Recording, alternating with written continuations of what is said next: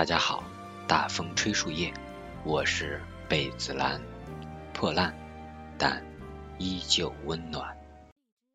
嘿，我是贝子兰，好久不见。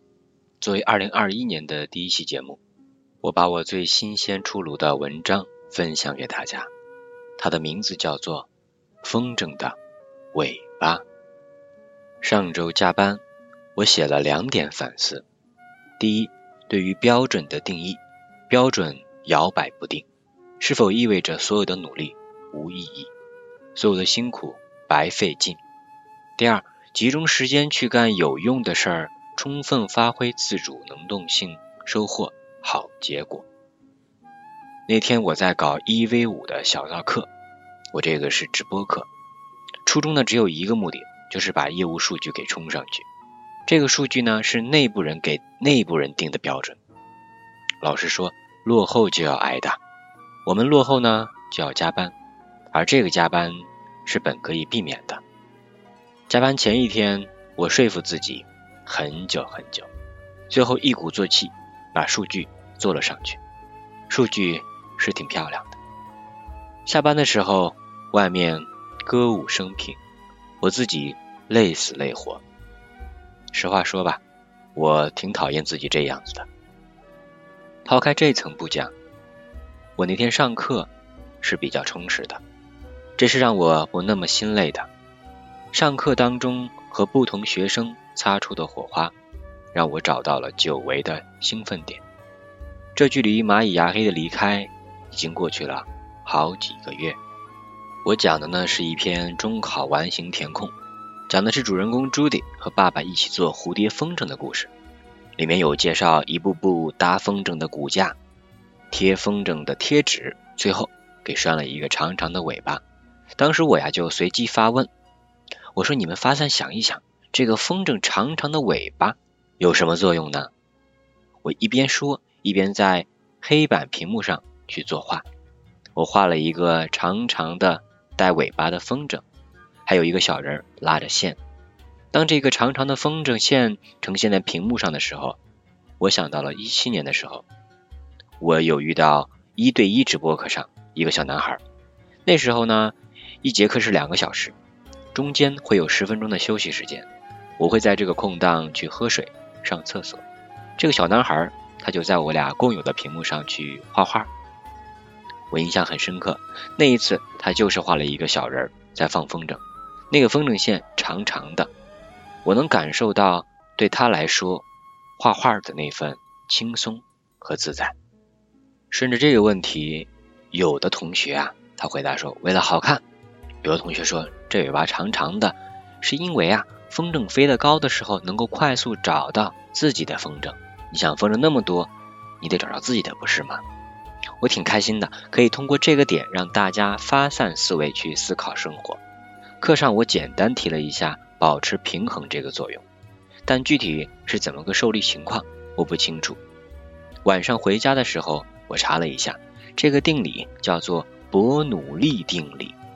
流体速度大的地方压强小，速度小的地方压强大。飞机的机翼产生升力也是这个原因。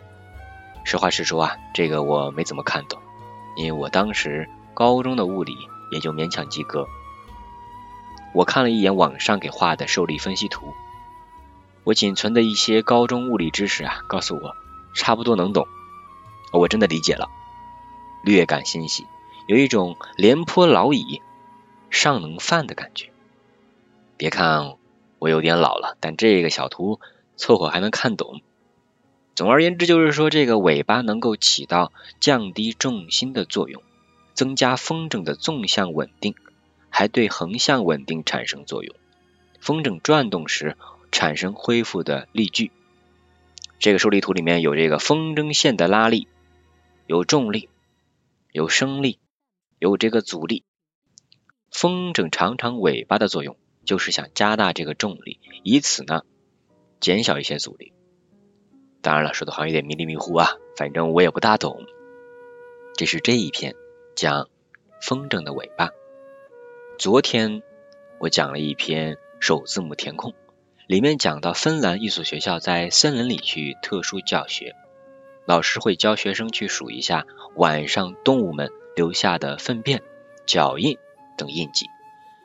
通过这个方法呢，来学习数字，就数数。我们平时可能就是在画画上面啊，去数这个有多少个苹果，画上面有多少个人，这样来数数。数一些食物，而且是我们周围触手可得的，不会像这种去森林里面去亲近大自然去选。但他们就是一种特殊的教育方式。里面有一个空啊，你需要结合动物的习性来回答。我灵机一动，就问同学们：动物们晚上会去河边干什么呀？因为这个题它就是问这个动物晚上在河边。的留下的痕迹，据此来学习数这个数学上的数字，是这样的一个东西。那我就问晚上去河边干什么？有的人啊，当然更多数回答说他们要喝水呀。还有一个同学他在连麦的时候跟我说洗澡和喝水，我当时特别诧异。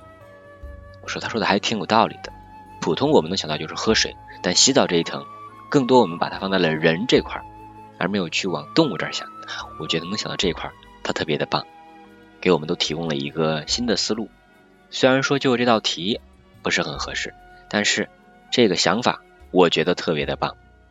一旦想到了喝水这一层，那么这个 D 开头这个单词呢，就很好猜出来了。它的答案就是 drink，喝水这个单词。今天呢，我讲一篇跟新冠疫情相关的阅读。我带着大家做了一篇精读的文章，对里面出现的句子成分做了细致的划分。就这个疫情防控的话题啊，我想到了上一周我看到一篇文章，它讲芬兰的抗疫 APP，我顺手呢就把里面内容做了一个精简，整理在 PPT 上分享给大家。我很喜欢那篇文章里面的一个说法，叫看见另一种可能。就是说，芬兰的这种抗疫 APP 给我们提供了另外一种抗疫的方式，不只说有中国的健康码这一种方式。虽然说中国的抗疫防疫的效果在全球里面是比较显著的，但也不是说其他国家都没有做到这么好。芬兰就是一个例子，他们的这个 APP 呢，也有一些诞生的背景，我把这里跟大家分享一下。北欧国家的人普遍是高自由、高人权的这样一个特性，他们的抗疫效果，芬兰在各个国家中较为出色。在一月八号到一月二十一号之间，芬兰新增的确认人数为人口数的万分之六，这个数据在挪威是万分之十二，丹麦是万分之二十六，瑞典是万分之六十，这是他们抗疫效果就可以显而易见了。芬兰是最低的，芬兰有一个抗疫的 APP。这个软件在八月三十一日上上线的啊，那这个 A P P 功能是比较简单的，它不需要注册啊，也不需要实名，系统呢会生成一段随机的数存在于你的 A P P 当中，这个数字无法用于监控任何的国民，手机你只要保持正常的开机，这款软件就会正常的运行了。软件会使用这个蓝牙的功能，一旦你与其他的手机保持近距离超过十分钟。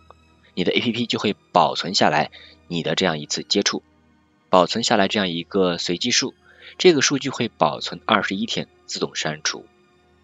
那接下来就说，如果一个人他确诊了，那你只需要在软件里面输入自己的这样一个随机数，就可以确认自己是不是确诊了。这是一个随机数啊，请注意，这是这个软件唯一需要操作的地方，其他时间你就不用管，就扔在口袋里就 OK 了。他不会去获取你的身份证啊、你的手机号啊这些个人信息，关于你是谁的任何的信息，他都不会要。在过去二十一天曾经与你有过接触的人，他们会收到一个消息啊，在这个 A P P 里面会显示说他们是潜在的接触者。就只要呃发病的人啊，他周围的这些人曾经有过接触，都会在 A P P 里面去提示。这是基于蓝牙的位置，告诉你你应该做什么，会显示。你最近的检查机构在哪里？二十一天之后呢？这个潜在接触者的提示也会自动的删除。那这是这个芬兰的抗疫 APP。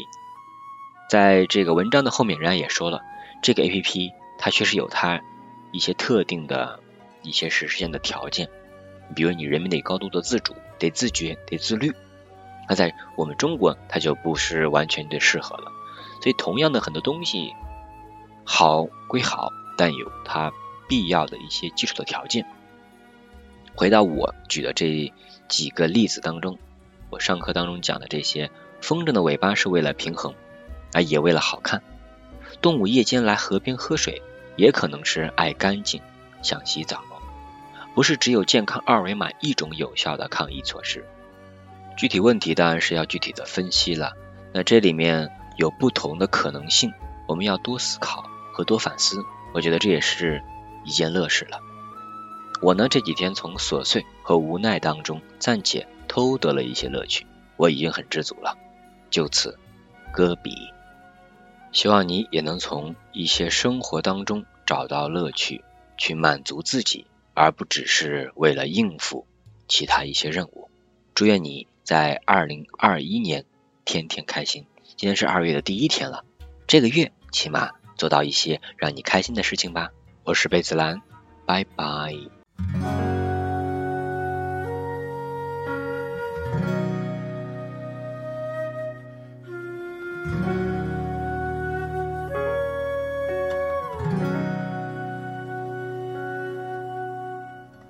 每个早晨七点半就自然醒，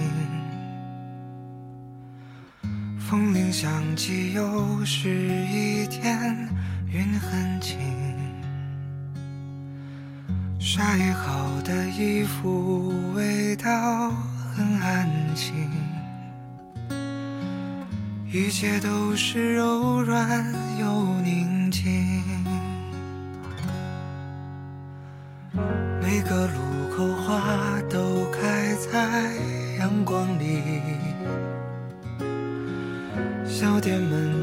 传来好听的恋曲，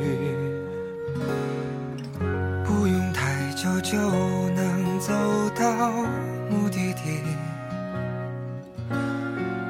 人来人往里满是善意。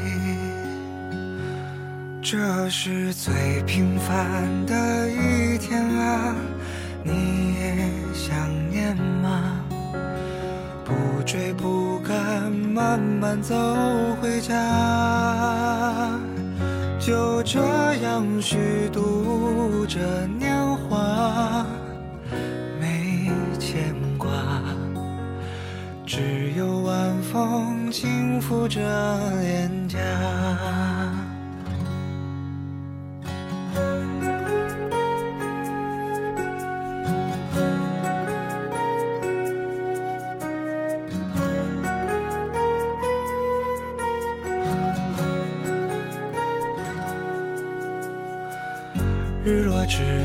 斜阳融在小河里，逛了黄昏市场，收获很满意。朋友打来电话，说他在等你，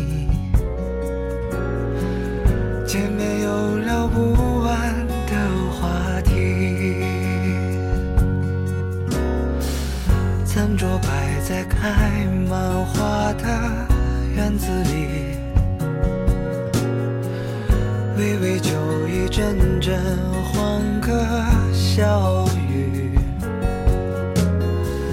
从不考虑明天应该去哪里，因为今夜的风太和煦。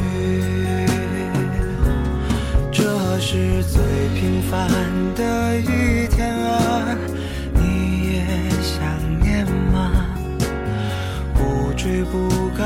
慢慢走回家，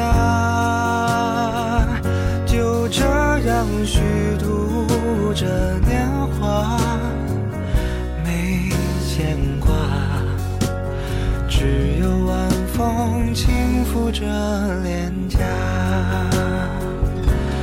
这是最完美的